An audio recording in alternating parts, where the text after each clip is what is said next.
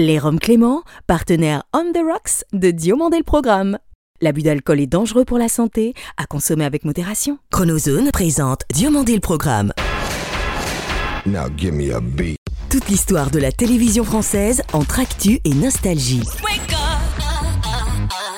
Depuis Los Angeles, la vision hebdomadaire d'un télévore à l'œil unique. Entre séries cultes et héros éternels.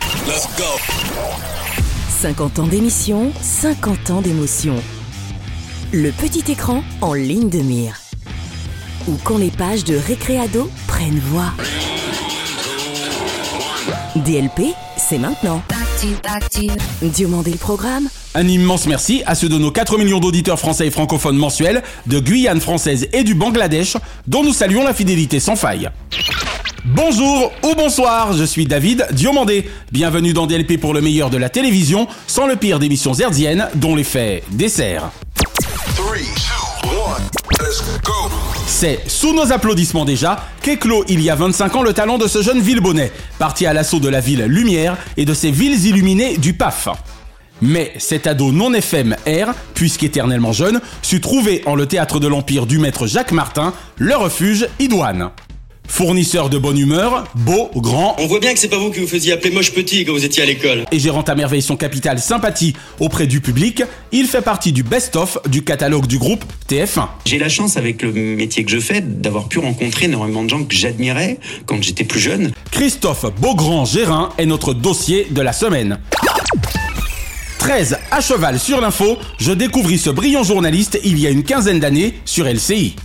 Et en 2018, je tombais littéralement amoureux de son style journalistique de présentation aux 20h d'été de France 2.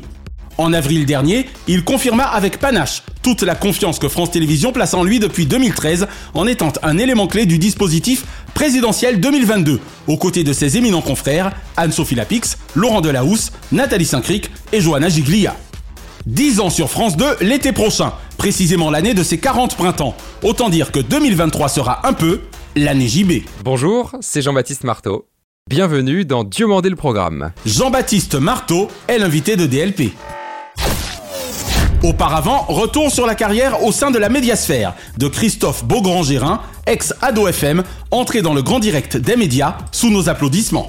Je m'appelle Christophe Beaugrand, j'ai 20 ans, je viens de région parisienne. Alors Beaugrand, pour commencer, c'est très simple, ça s'écrit comme les adjectifs. Et croyez-moi, c'est pas facile à porter tous les jours. 25 ans après ses débuts sous l'empire et non l'emprise de Jacques Martin, on ne sait pas dit tout sur cet animateur jovial et so fashion, tellement plus clair que nombre de ses collègues. Et lorsque pointe à 10h le mag, Christophe Beaugrand-Gérin a 50 minutes inside, avant c'était 1h30 chrono, afin de cerner le set formant le carré VIP. Oui, ça fait plus de 16 ans que Céline Dion règne sur Las Vegas. Et ce soir, dans la salle juste derrière moi, le Colosseum, elle joue l'un de ses tout derniers shows. Venez, je vous emmène dans les coulisses. Sa bonne humeur et sa bonhomie font de ce Ninja Warrior, qui parfois danse avec les stars, un Global Citizen Alive dont on sait tout de la Secret Story. Ninja Warrior, c'est complètement dingue cette émission, j'adore. Tel une star à nu, et bien loin de la bataille des couples, il soigne avec bonheur le sien depuis plus d'une décennie auprès de son époux Ghislain. De l'amour ne risquant d'avoir pour adresse celle de la villa des cœurs brisés.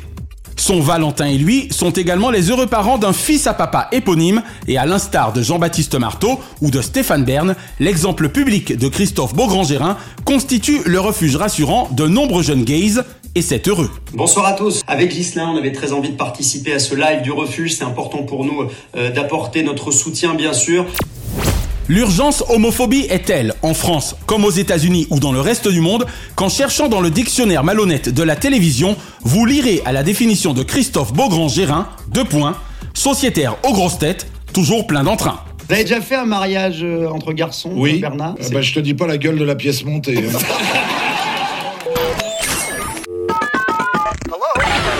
le générique, il y avait Nathalie Riouet qui faisait la météo et qui lit dans un instant le tout premier 20h de Jean-Baptiste Marteau. Et là, Bonjour Jean-Baptiste Marteau.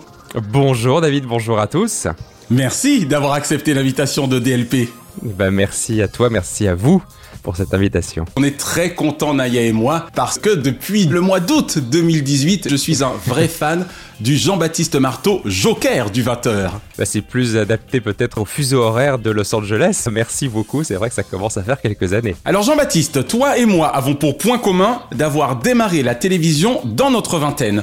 Moi, le jour de tes 10 ans à toi, et toi à 21. Ah oui, la télé, c'est quelque chose qui m'a accompagné vraiment depuis tout petit. C'est vrai que je suis vraiment un enfant de la télé. C'est à la fois un objet, parce que c'est vrai qu'aujourd'hui, la télé sont en fait des programmes, c'est dématérialisé, mais je reste aussi attaché à cet objet, cet écran avec lequel j'ai grandi, avec lequel j'ai appris tant de choses, et c'est pas fini. Ça reste une passion, voilà, ça reste d'abord une passion. Alors du coup, petite colle pour toi avant que nous ne parlions de ta passion équestre, je vais te demander tout simplement de m'indiquer le jour où j'ai fait de la télévision pour la première fois. si c'est vraiment le jour de mes 10 ans... Jour pour jour Ah bah le 21 mai 93 alors Exactement, le vendredi 21 mai 1993 à 20h. Alors Jean-Baptiste, toujours passionné par la plus belle conquête de l'homme, par laquelle il me semble tu auras toi commencé ta carrière télévisuelle. Ah, c'est vrai que le cheval, ça a été une première passion et ça a été vraiment une porte d'entrée que je n'avais pas vraiment imaginé comme ça pour la télévision et pour ce métier de journaliste. C'est vrai que moi j'étais cavalier. Alors comment ça s'est passé? Bah, j'étais cavalier plutôt, ouais, niveau moyen plus, on va dire, j'étais ce qu'on appelle en équipe de France junior, donc les moins de 20 ans. D'accord. J'étais plutôt en fin de parcours junior et c'est vrai que je m'interrogeais. Beaucoup me disaient, allez, faudrait que tu continues la compétition. Moi, je voyais que j'avais pas vraiment le niveau pour être en équipe première. Aïe, aïe, Et moi, depuis toujours, j'ai voulu être journaliste. D'accord. Vraiment, c'était euh, mon rêve depuis que j'ai 5-6 ans. J'en parlais depuis Ah, c'est très génial. très jeune à, à mes parents. Je voulais être journaliste, je voulais faire principalement de la télévision et de la radio. Et donc, c'est vrai que c'est le moment où je ne savais pas trop ce que j'allais faire, comment j'allais rentrer dans ce métier que je ne connaissais pas. Et j'ai croisé complètement par hasard sur une compétition aux Jeux Olympiques à Atlanta en 96. 96 chez nous Génial Je croise le directeur des programmes d'une chaîne qui est en train de se monter pour les sports équestres qui s'appelle Equidia. Incroyable Et il me dit, mais tu sais, on cherche des gens. Comment s'appelle-t-il? Yves Brezière. Je me D'accord. souviens, c'était le directeur des programmes et il me dit on cherche des gens pour commenter les compétitions d'équitation. On va faire un casting dans quelques semaines. Est-ce que ça te dirait d'y participer? Moi, je dis bah oui, évidemment. Enfin, c'est fantastique. Et toi, t'étais cavalier Moi, alors à j'étais Atlanta cavalier. à l'époque. C'est génial. Ouais, alors, j'étais pas à Atlanta en tant que cavalier. J'étais en tant que passionné de chevaux. J'allais voir vraiment les pros. Ok, ok. Post qui a terminé quatrième par équipe. C'était à Atlanta en 1996. Il a 50 ans.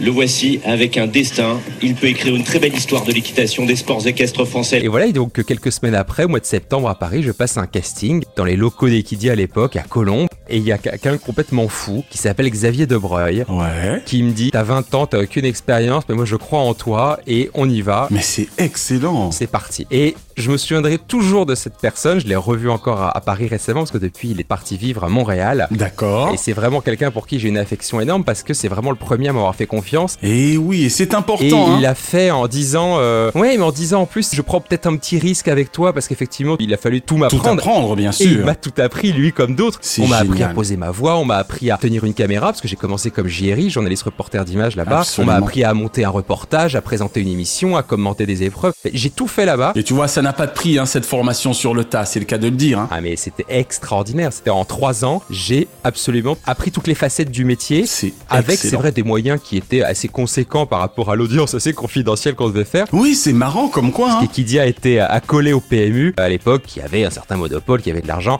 Et donc c'est vrai qu'on a travaillé dans des conditions assez incroyables pour une petite chaîne. Vraiment, c'est vrai que je dois tout à la plus belle conquête de l'homme, le cheval. Alors moi, Equidia, ça restera forcément un souvenir extraordinaire. C'était la finale par équipe des Jeux équestres mondiaux en 2006. On était à Aix-la-Chapelle, donc dans le Temple du Cheval.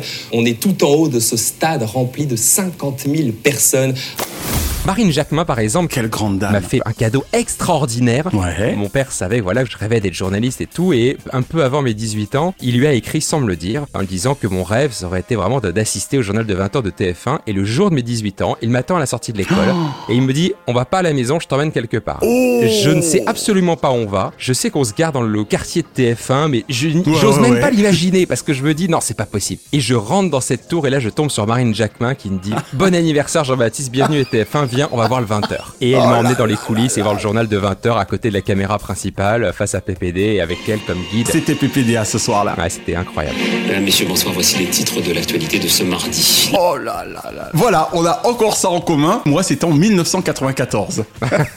mais oui, mais ça, ce sont des moments incroyables. On était des gamins, toi et moi, à cet âge-là, donc forcément, ça vous marque un homme. Hein ah bah, c'est des étoiles dans les yeux, c'est quelque chose que moi, j'oublierai jamais, c'est sûr. Alors, Jean-Baptiste, avant que d'aborder tes années France Télévisions, que tes passages à l'équipe TV et LCI t'auront-ils apporté L'expérience du direct, ça c'est sûr, c'est quelque chose d'unique et qui ne s'apprend vraiment pas dans les livres, c'est comment on gère une branche d'infos, en tout cas effectivement une émission en direct ou d'actualité où effectivement tout peut arriver, des pains techniques, des choses extérieures, des invités, des interviews, beaucoup de sujets à lancer. L'équipe TV et LCI, ça m'aura d'abord appris ça. Moi, LCI, j'ai eu la chance de présenter la matinale pendant trois ans. Les tranches sont larges en plus, hein, il me semble. Hein. c'est des tranches d'au moins trois heures, trois ou quatre heures. C'était trois heures d'antenne. On sortait de là complètement lessivé parce qu'en plus on faisait tous les journaux. Finalement, t'avais déjà été formé pour Télématin.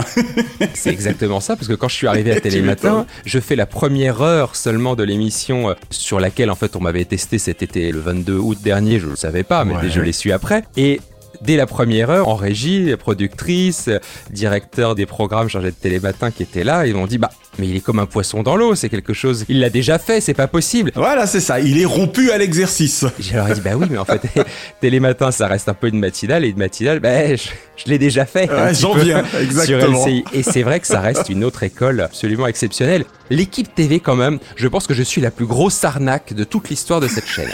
Dis-nous tout. C'est-à-dire que, bon, j'aimais le cheval, ça c'est sûr, je m'y connaissais en équitation. Mais alors, ce soit le foot, le golf, le basket, je n'y comprenais absolument rien. Absolument Et notamment, je parlais de gens à l'antenne. Donc, alors par contre, effectivement, je venais beaucoup plus tôt que tout le monde. Je lisais le journal L'équipe, je lisais tous les sites de sport à ah, fond. Bien potassé. Pour potasser, mais je bachotais. Et donc parfois, effectivement, j'arrivais à l'antenne et il y avait des noms de joueurs extrêmement connus que je ne connaissais absolument pas et que je prononçais très mal.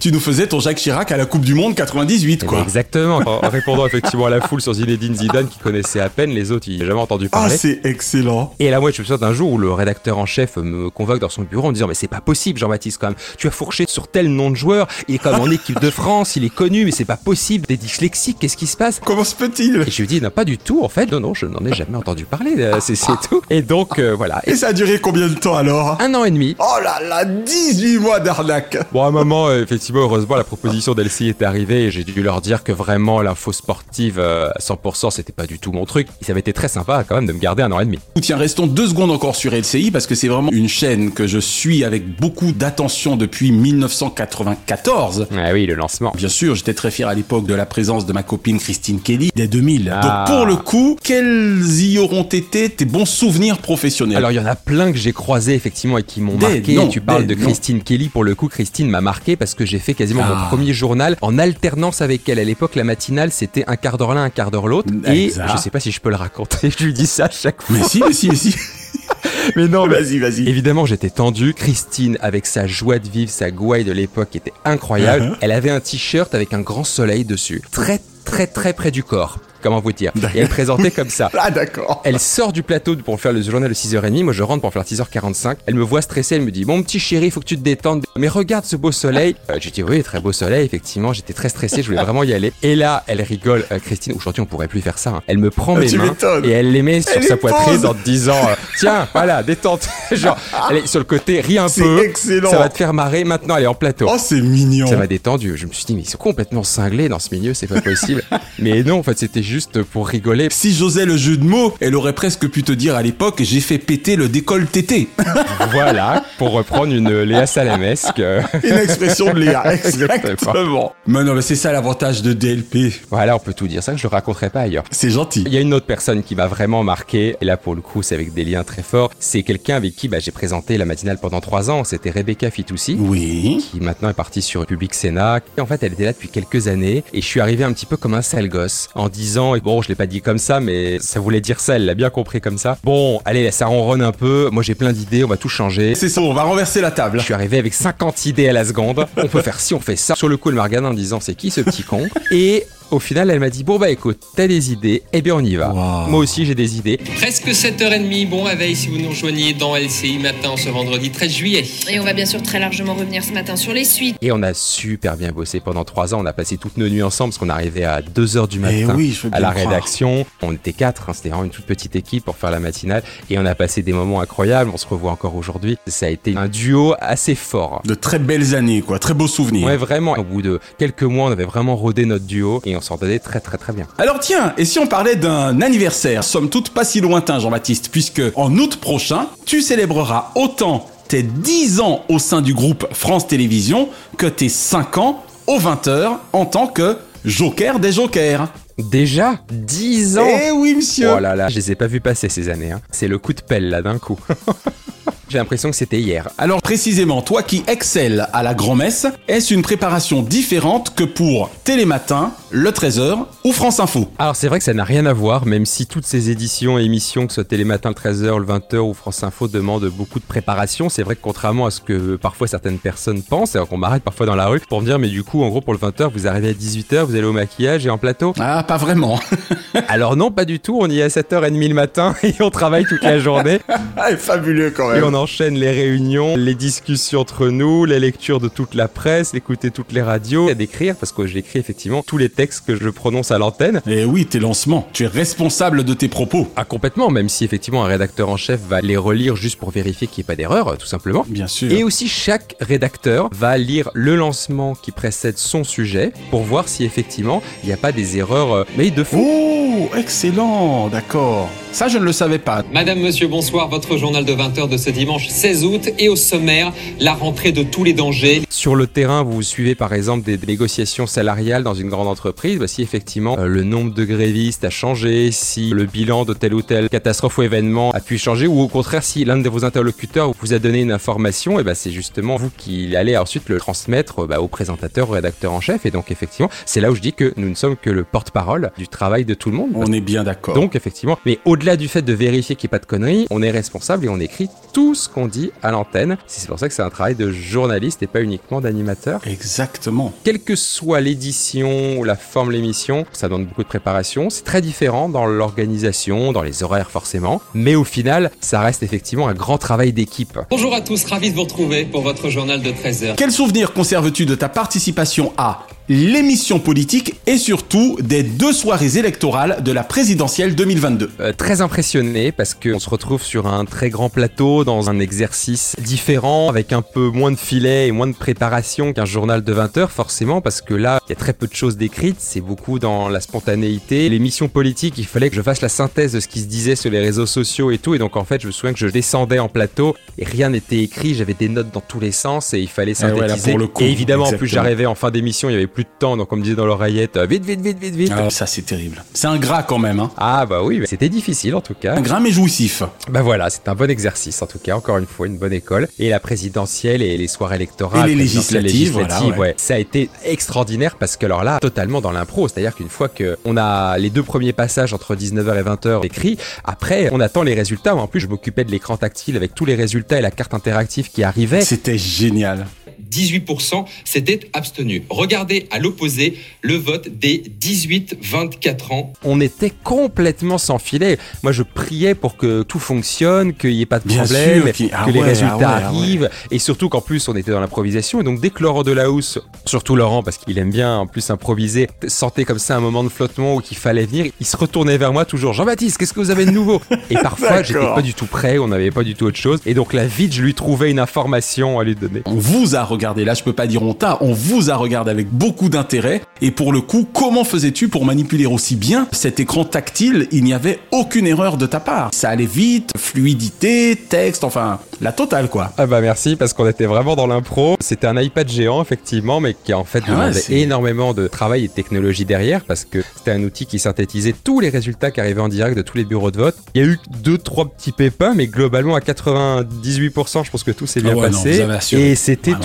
Toujours des petits moments de stress parce que jusqu'aux dernières secondes, on se demandait si tout allait fonctionner. C'était vraiment incroyable d'être au cœur de cette machine et là aussi d'être euh, l'utilisateur en bout de chaîne de toute une équipe qui avait travaillé pendant près de deux ans sur cette idée qu'il avait fallu développer, travailler avec des graphistes, des ingénieurs. C'était assez fort d'être en bout de chaîne comme ça et de pouvoir incarner là aussi, dans un grand rendez-vous qui est la soirée électorale, le travail de toute une rédaction. Petite question subsidiaire, Jean-Baptiste. Alors comme ça, cher papa, ton époux Bruno et toi, goûtez au joint des cris et des larmes de Colette en petite section depuis maintenant trois mois oui, c'est la vie de papa. D'ailleurs, là, je l'entends derrière la porte parce qu'à l'heure où nous enregistrons cette émission, elle vient de rentrer de l'école et donc là, elle a qu'une envie, c'est de venir me raconter sa journée, etc. donc je lui ai Oh, demandé encore mignon. quelques minutes pour enregistrer cette émission. Mais oui, oui, bah, ça a été un, un moment, une étape comme tous les parents, parce que l'entrée en maternelle, c'est un choc quand même pour ces petits bouts. Ah, c'est un passage, hein, autant pour eux que pour nous. Ah oui, oui, parce que 10 Tu jours compliqués quand ça pleure du matin jusqu'à l'école en disant non, je veux pas y aller, je veux pas y aller. Je peux vous dire que eux, ils pleurent. Et ce qu'on après, c'est qu'ils s'arrêtent 3 minutes après notre départ. Mais nous, c'est toute la journée qu'on est angoissé à se demander si ça s'est bien passé. Mais c'est atroce, hein C'est une épreuve. Heureusement, nous, ça n'a duré que 10 jours. Mais maintenant, elle est très contente et ça se passe bien. Et Bon. c'est un peu la petite, je vais pas dire la terreur de l'école, mais c'est un personnage remarqué de l'école, me dit-on. elle a du caractère, comment on va dire. Voilà. Oh Bon, très bien. En tout cas, Colette, on t'embrasse bien fort sur les deux joues. Et puis, juste avant de passer aux questions télé, il me semble que tu as attendu la journée Du coming out. internationale du coming out, c'est comme ça qu'il faut dire? Voilà. Oui, c'est ça. Dans ton cas, c'était en 2015. Alors, une question tout à fait idiote, mais que je tiens quand même à te poser. D'abord, pourquoi t'être senti obligé de donner publiquement ton orientation sexuelle et pourquoi avoir attendu pour le coup 2015 et, et pas 2000 ou 2005 J'ai jamais eu l'envie de crier sur les toits, effectivement, de ce que je suis, parce que Bah oui. surtout que ça n'intéressait personne. En tout cas, a priori. Non, si j'ai voulu faire ce coming out public, Ouais. c'est surtout parce que j'ai reçu des messages, j'en reçois énormément, je continue d'en recevoir pff, quasiment tous les jours, toutes les semaines, ça c'est sûr, euh, de jeunes mais pas seulement, qui m'expliquent à quel point avoir des, ce qu'on appelle des rôles modèles, bon en fait c'est des visages de personnes qu'on voit effectivement Oui, je vois ce que tu veux qui dire. ont ouais. réussi d'une manière ou d'une autre leur vie et qui dit juste bah voilà moi je suis différent, je suis comme toi, voilà je suis homosexuel. C'est ça qui est terrible, tu vois, c'est-à-dire que même toi, tu emploies le mot différent, mais c'est atroce d'avoir à dire ça. Ah, c'est une, surtout qu'il y a une particularité. C'est bien d'avoir des particularités. Je trouve qu'on est riche de toutes les différences de notre société. Bien sûr. C'est une chance et je vois pas ça comme un, un problème. Mais pour certains, ça l'est. Et du coup, ça aide. Mon coming out au niveau familial n'a pas été des plus simples. Je me suis dit, voilà, moi j'ai de la chance de ne pas avoir été mis à la porte de chez moi, d'avoir une vie heureuse. Donc je dois maintenant, c'est un, un devoir, d'aider ceux qui n'ont pas cette chance. En tout cas, euh, moi, quand j'ai douté, quand j'ai traversé des périodes compliquées, comme beaucoup d'ados qui sentent une différence. Tu l'as su dès ton adolescence, ta préadolescence? Oh oui, des 12-13 ans. D'accord. Et jusqu'à 20 ans, ça a été compliqué pour moi de l'assumer parce que voilà, le contexte familial était pas simple. Eh oui, le poids de la société. Bien sûr, et c'est vrai que si à l'époque j'avais vu des rôles. Tu as eu des petites amies entre-temps? Ouais, pff, ouais, plus ou moins, plutôt moins que plus. D'accord. Faut pas c'est grand chose. Mais si j'avais en tout cas eu des rôles modèles, je pense que ça m'aurait beaucoup aidé. Très bien, allez, on t'embarque dans l'univers télévisuel avant de te rendre à Bruno et surtout à Colette. Quelle ancienne série ou ancien feuilleton regardes-tu encore aujourd'hui ou serais-tu susceptible de regarder facilement, Jean-Baptiste? Oh, vous allez vous moquer de moi, j'en suis sûr. Non, non. Sex and the City. Pourquoi on se moquerait de toi? Ah non, mais c'est une série mythique. Elles sont jolies, les copines de New York. Mais c'est extraordinaire cette série, c'était génial. Mais quand vous regardez ce qu'ils osaient faire, c'était en Ah, tu 98 au m'étonnes. début. Ah ouais, c'était osé. ça parlait de tout. Alors oui, ça parlait de sexe, mais pas que. Ça parlait de vie. Ah, Ça parlait surtout de cul. ouais, mais ça parlait de tout, de la vie, des couples, des enfants, des engueulades, des copines, et puis bah oui, des amours. On va chercher Miranda. Et ensuite on passera prendre Samantha.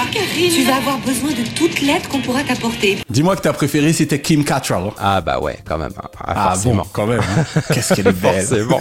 oui, qu'est-ce qui lui est arrivé comme truc complètement dingue Tu Mais cette série, c'est marrant. Régulièrement, je la revois. Ah ouais, c'est quelque chose qui m'a marqué. Autant pour la vie de toutes ces femmes que peut-être pour la Big Apple. Passion pour New York et la tâche familiale. Mon frère cadet, qui a un an d'écart seulement avec moi, Ouais. vit à New York depuis plus de 20 ans. D'accord. Marié avec une américaine maintenant, qui a des Tu les visites de temps en temps? Trop peu avec la période Covid et autres. Mais oui. Mais oui, clair. oui, ça reste beaucoup d'allers-retours quand même avec les États-Unis. D'accord. Est-ce à dire que pour le coup, tu te seras fait plaisir bien des années plus tard avec Emily in Paris ou pas du tout? Oui, même si j'ai trouvé que ça avait pas la, Eh oui, la, l'âme. la profondeur, l'âme, effectivement, de Sex and the City ou d'autres, mais là, pour le coup, c'est des petites séries plaisir qu'on regarde comme ça. euh, Un peu popcorn. les petites séries popcorn. Moi, je regarde de tout dans les séries. À la fois des trucs hyper historiques. J'adore les séries historiques, euh, un peu denses, et puis les petites séries, ouais, un peu girly, un peu popcorn qu'on peut regarder euh, avant d'aller faire un petit télématin avant de s'endormir. C'est bien. Quand on est né en 1983, il y a des chances que tu nous embarques du côté de Dorothée. Donc même question, mais pour les dessins animés. Alors, évidemment, Club Dorothée, mais ça a bercé mon enfance, c'est quelque chose de dingue. Je souhaite être allé sur le plateau à la Plaine Saint-Denis. Allons bon Et je me souviens que d'ailleurs, quand, quand j'ai revu Dorothée à l'Olympia, quelques années après, bah, ça m'a rappelé des souvenirs. Parce que moi, effectivement, Dorothée, tous les ans, on allait la voir en concert au mois de décembre à Bercy.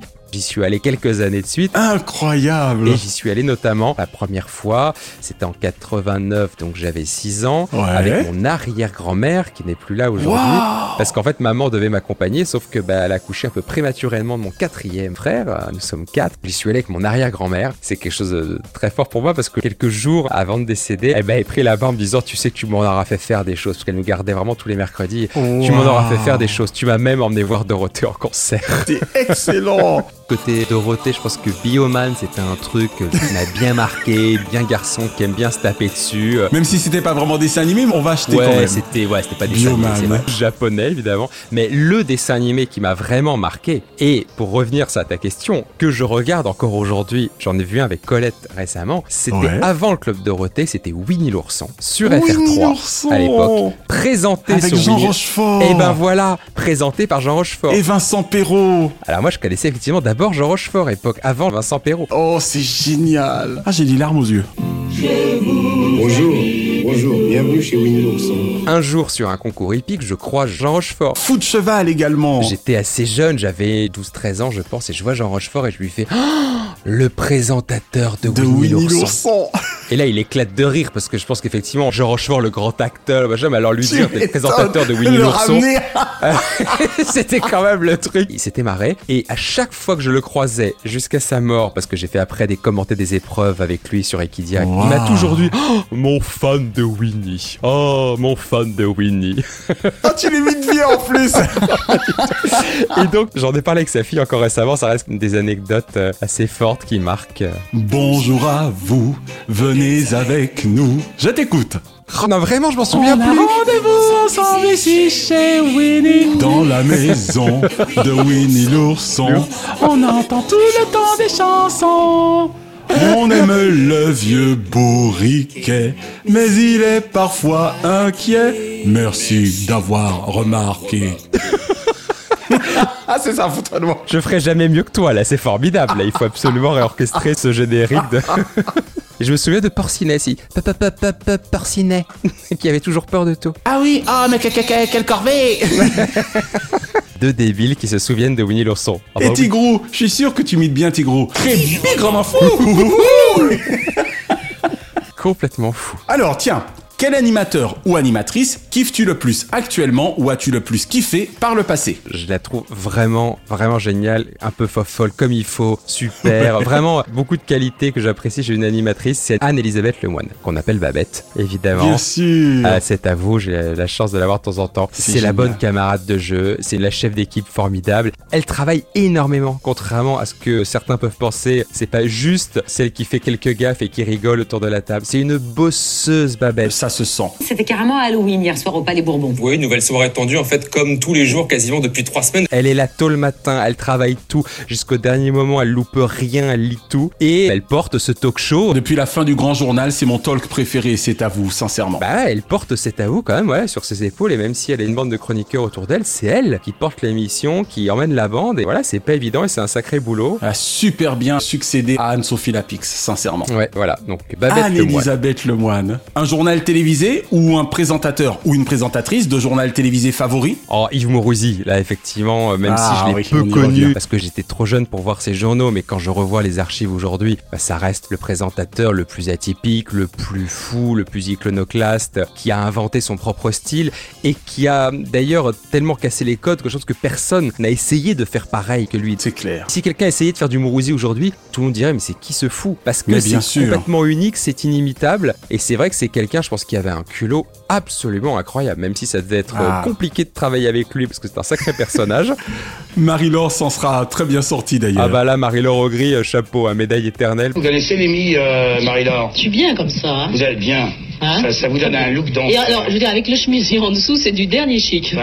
On a parlé de certains qui arrivent effectivement très très tôt le matin, qui travaillent énormément. Je pense qu'Yves Mourouzi c'était tout le contraire. Marie-Laure Augry l'a suffisamment raconté. C'était celui qui arrivait peut-être parfois 10 minutes avant le journal, encore un peu bourré de la veille. Il est mais qui avait un tel talent. Que cela ne se voyait pas. Ça se voyait pas aussi parce qu'il y avait Marie-Laure qui derrière avait toutes les infos béton qu'elle avait archi travaillé son journal. Donc c'était un pauvre. binôme. Il faut pas oublier le binôme parce que Yves Mourouzi tout seul, ça aurait certainement pas été la même chose. Mais grand coup de chapeau, ça reste pour moi le présentateur de JT le plus incroyable. Et enfin, mon cher Jean-Baptiste, tout genre confondu, quel est le nom de ton programme favori de tous les temps Alors, je pourrais vous reciter le Club Dorothée, mais ça ferait un peu redite. Donc, je vais vous en citer une autre émission que j'ai vue année lycée et début à, à la fac. C'est vraiment Ciel mon mardi. Oh Avec Christophe de. Chavannes. Deuxième PS sur TF1 le mardi soir. C'est l'émission que j'aimerais faire un jour, mais dans un autre style forcément, parce qu'on ne peut pas refaire la même chose et ça me clair. ressemblerait pas. Mais Ciel mon mardi, c'était une émission dans laquelle on pouvait traiter de tous les sujets de société. Voilà, avec du fond, avec des acteurs. Alors, effectivement, parfois ça montait dans les tours et c'était ce que je cherchais aussi de Chavannes. Il est hors de question que nous abordions ce soir le problème du révisionnisme. Avec évidemment, il était capable de mettre un juif orthodoxe et un néo-nazi en face euh, l'un de l'autre et parler de l'antisémitisme, donc forcément ça faisait des étincelles. Mais il a réussi, derrière son côté complètement loufoque de cette émission, à aborder énormément de sujets de société, de fond. thèmes graves. Et le bon côté bien fou qu'il y avait avec, c'était ouais, une émission qui m'a vraiment marqué. Jean-Baptiste Marteau, merci d'avoir répondu aux questions de DLP. Merci beaucoup David, merci à Naya également. C'était un très très beau moment avec vous. Cette semaine, la Chronozone vous emmène dans l'univers du flic français de télévision le plus célèbre et le plus apprécié des téléspectateurs avec Maigret, commissaire Moulin.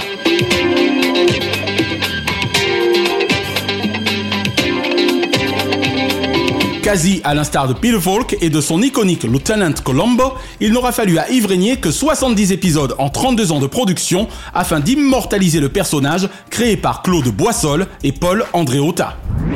Si j'ai eu envie de vous parler de cette série, c'est avant tout parce que j'admirais Yves Régnier pour une partie de son travail exceptionnel de réalisateur et que Jean-Paul Moulin demeure à vie son rôle fétiche. Monsieur, s'il vous plaît. Si on vous demande de rester, c'est qu'il y a une raison. Mais vous êtes qui, vous? Commissaire Moulin, Sinon, très honnêtement, mes réminiscences du héros remontent à plus de 40 ans, lors de la première série autour de mes 8-9 ans, ainsi qu'à quelques épisodes rapidement oubliés dans les 90s.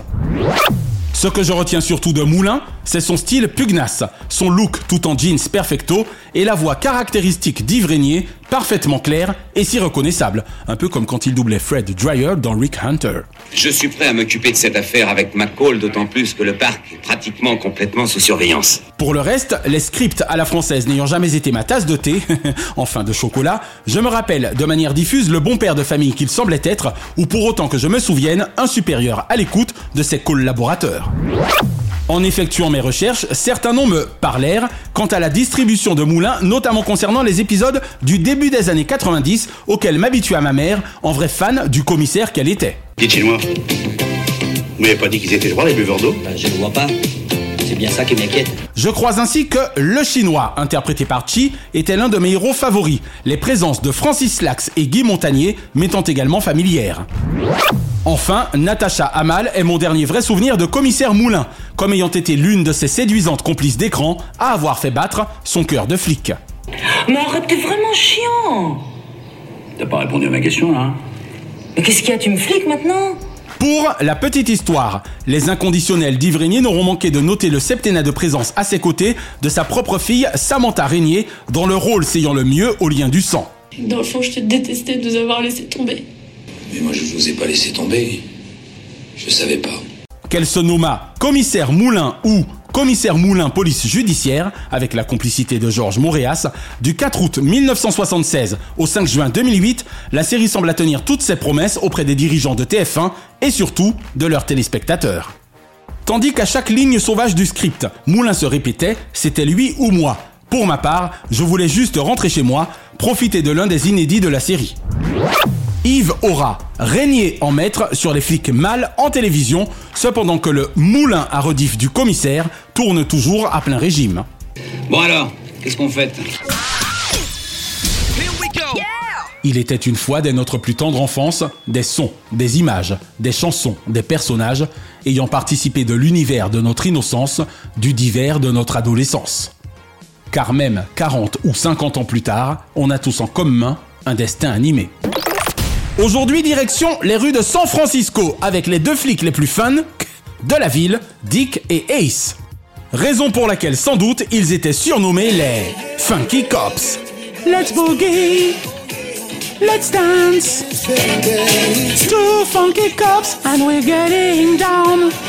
Let's boogie, let's dance. J'avoue qu'au début des années 2000, tandis que nous étions encore parisiens, ce rendez-vous disco, voire discops, le dimanche matin sur M6, était une véritable bouffée d'air frais. Le réal français Thierry Sapin, avec un Y, est le génial créateur de cette série franco-américaine en 39 épisodes, autant que les mystérieuses cités d'or, faisant la part belle au San Francisco des 70s, entre Malfrat, période Shaft et tube disco. Donne-moi un D, donne-moi un I, donne-moi un F, donne-moi un C, donne-moi un O.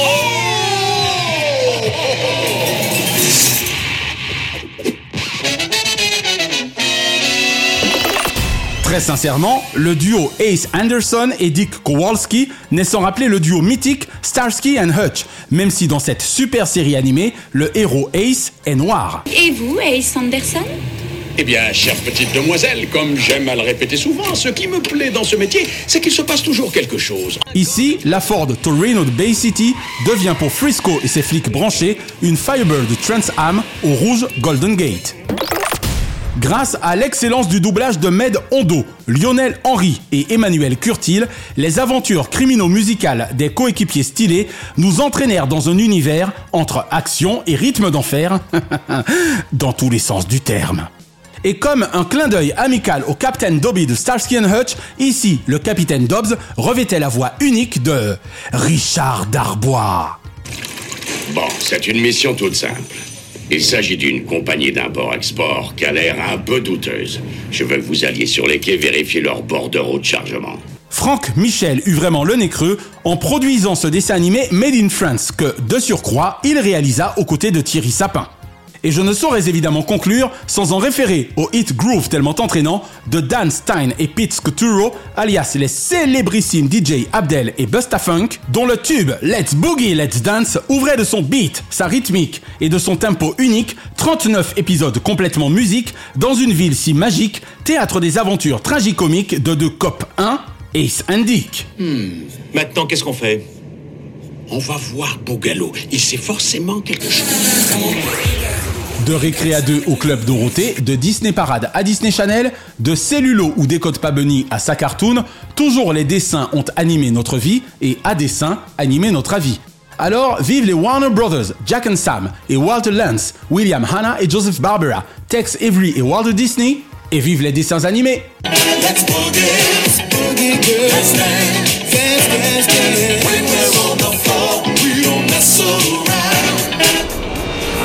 Et l'info TV de la semaine concerne la grande soirée littéraire à venir sur France 2 qui sera animée par Camille Diop et l'excellent et revenant Michel Field. Le livre favori des Français, tel est le nom de ce prime exceptionnel prévu jeudi 15 décembre prochain. Selon nos confrères de Jean-Marc Morandini.com, des mois de consultations en ligne permirent à France Télévisions de préétablir une liste de 50 ouvrages sur la base des trois livres cités par chaque internaute votant. Et ce jeudi 15 décembre, le duo choisi par la direction de France Télévisions, afin de donner vie à ce vote électronique, nous dévoilera quelles semblent être les autrices, auteurs et leurs ouvrages que nous apprécions le plus depuis que notre amour pour la lecture est né. Je suis fort aise de retrouver l'ancien animateur du Cercle de Minuit à l'antenne, même l'espace d'un one-shot, tant son esprit vif, son humour, son appétence rablaisienne de la vie et surtout sa culture solide manquent à un paf souvent en mal de pif dans ses choix de programmation.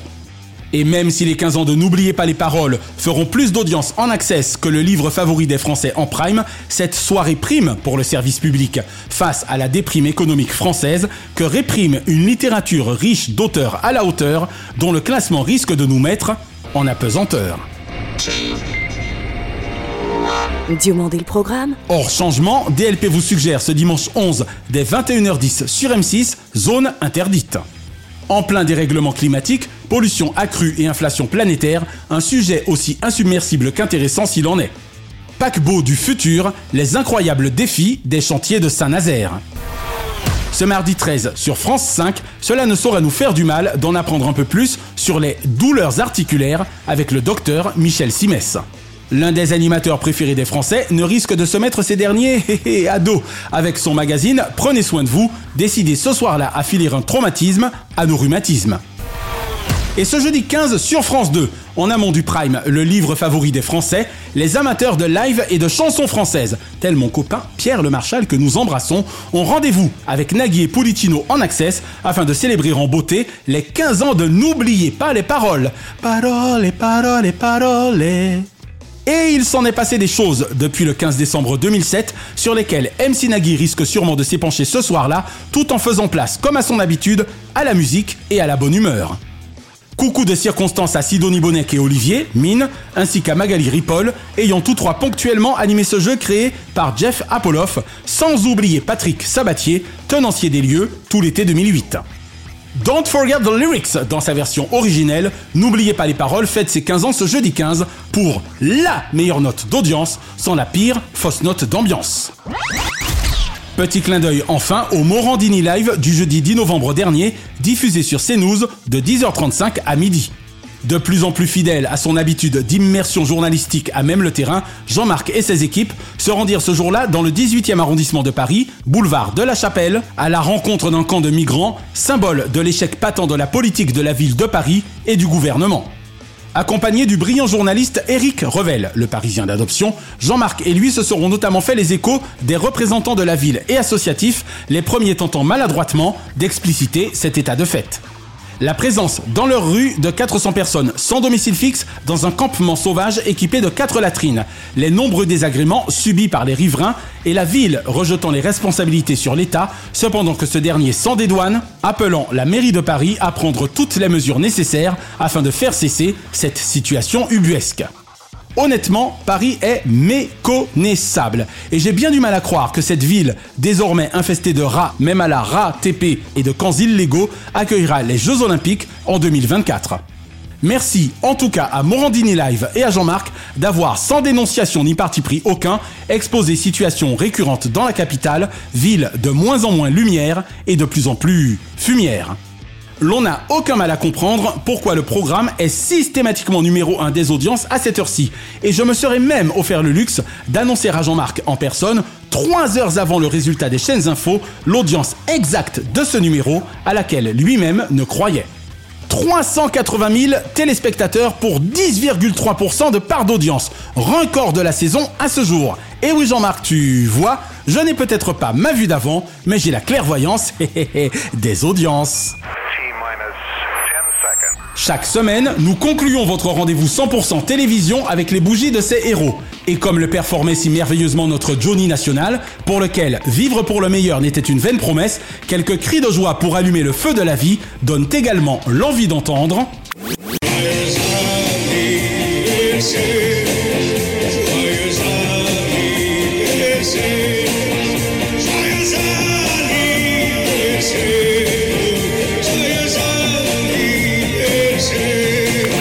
Heureux anniversaire ce lundi 5, Annie Pujol. Coucou, c'est nous Annie. Lorsque l'on allume la télé, vous nous y racontez une autre histoire que celle de la roue de la fortune en mode média, voire en mode didouda.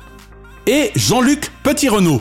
Du petit lexique du petit Paris au gastronomique sur petit écran, en plus de 20 ans, Petit Renault est devenu grand.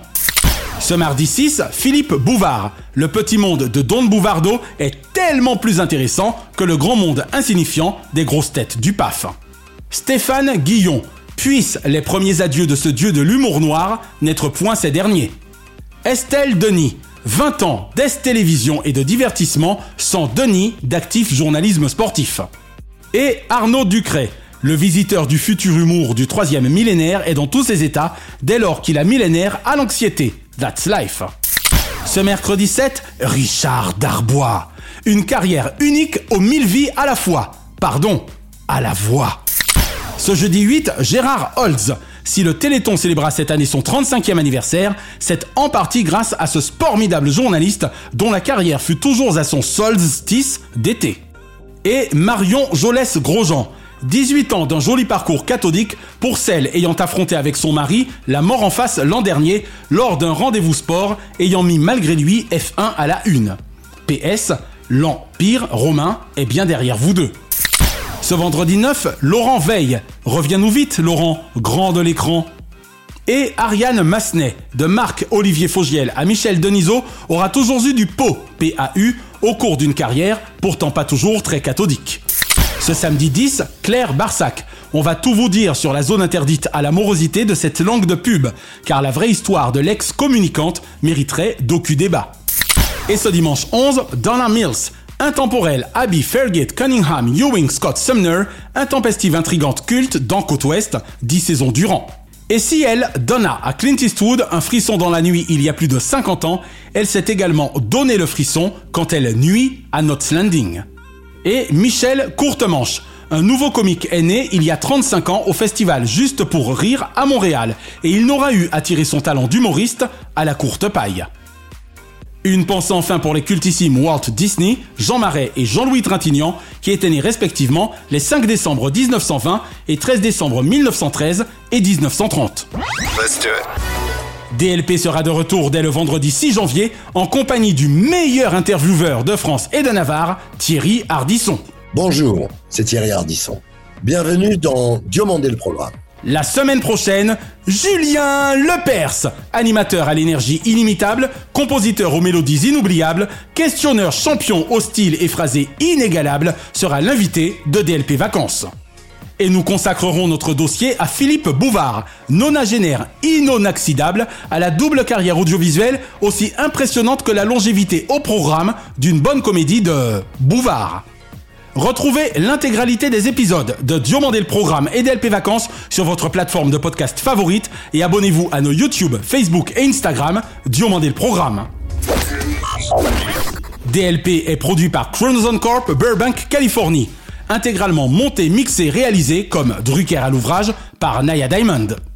Notre gratitude depuis la côte ouest à Fabrice Lana, Sylvain Morvan, Thierry Burtin, Jean-Guillaume Dufour, Laetitia Berry, Dundee et Dave Marsh, Mr. Splat.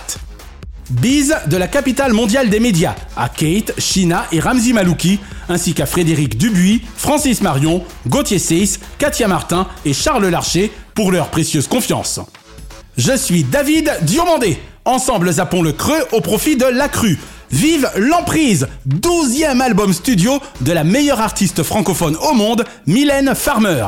Et vive la télévision pour le meilleur de ses fous rires. Pas vrai Cyril Hanouna? Laissez-moi finir mon lancement, je sais pas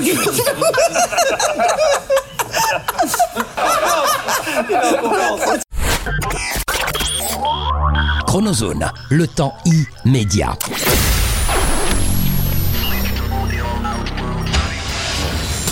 Je m'appelle Julien Lepers. Et aussi vrai que je m'appelle Julien Lepers, j'ai aimé la télévision. Je l'aime toujours et je l'aimerai toujours. J'ai apprécié Sacrée Soirée, perdu de vue toutes les émissions des élections présidentielles françaises, américaines. J'aime la télévision et j'aime les grands soubresauts du monde.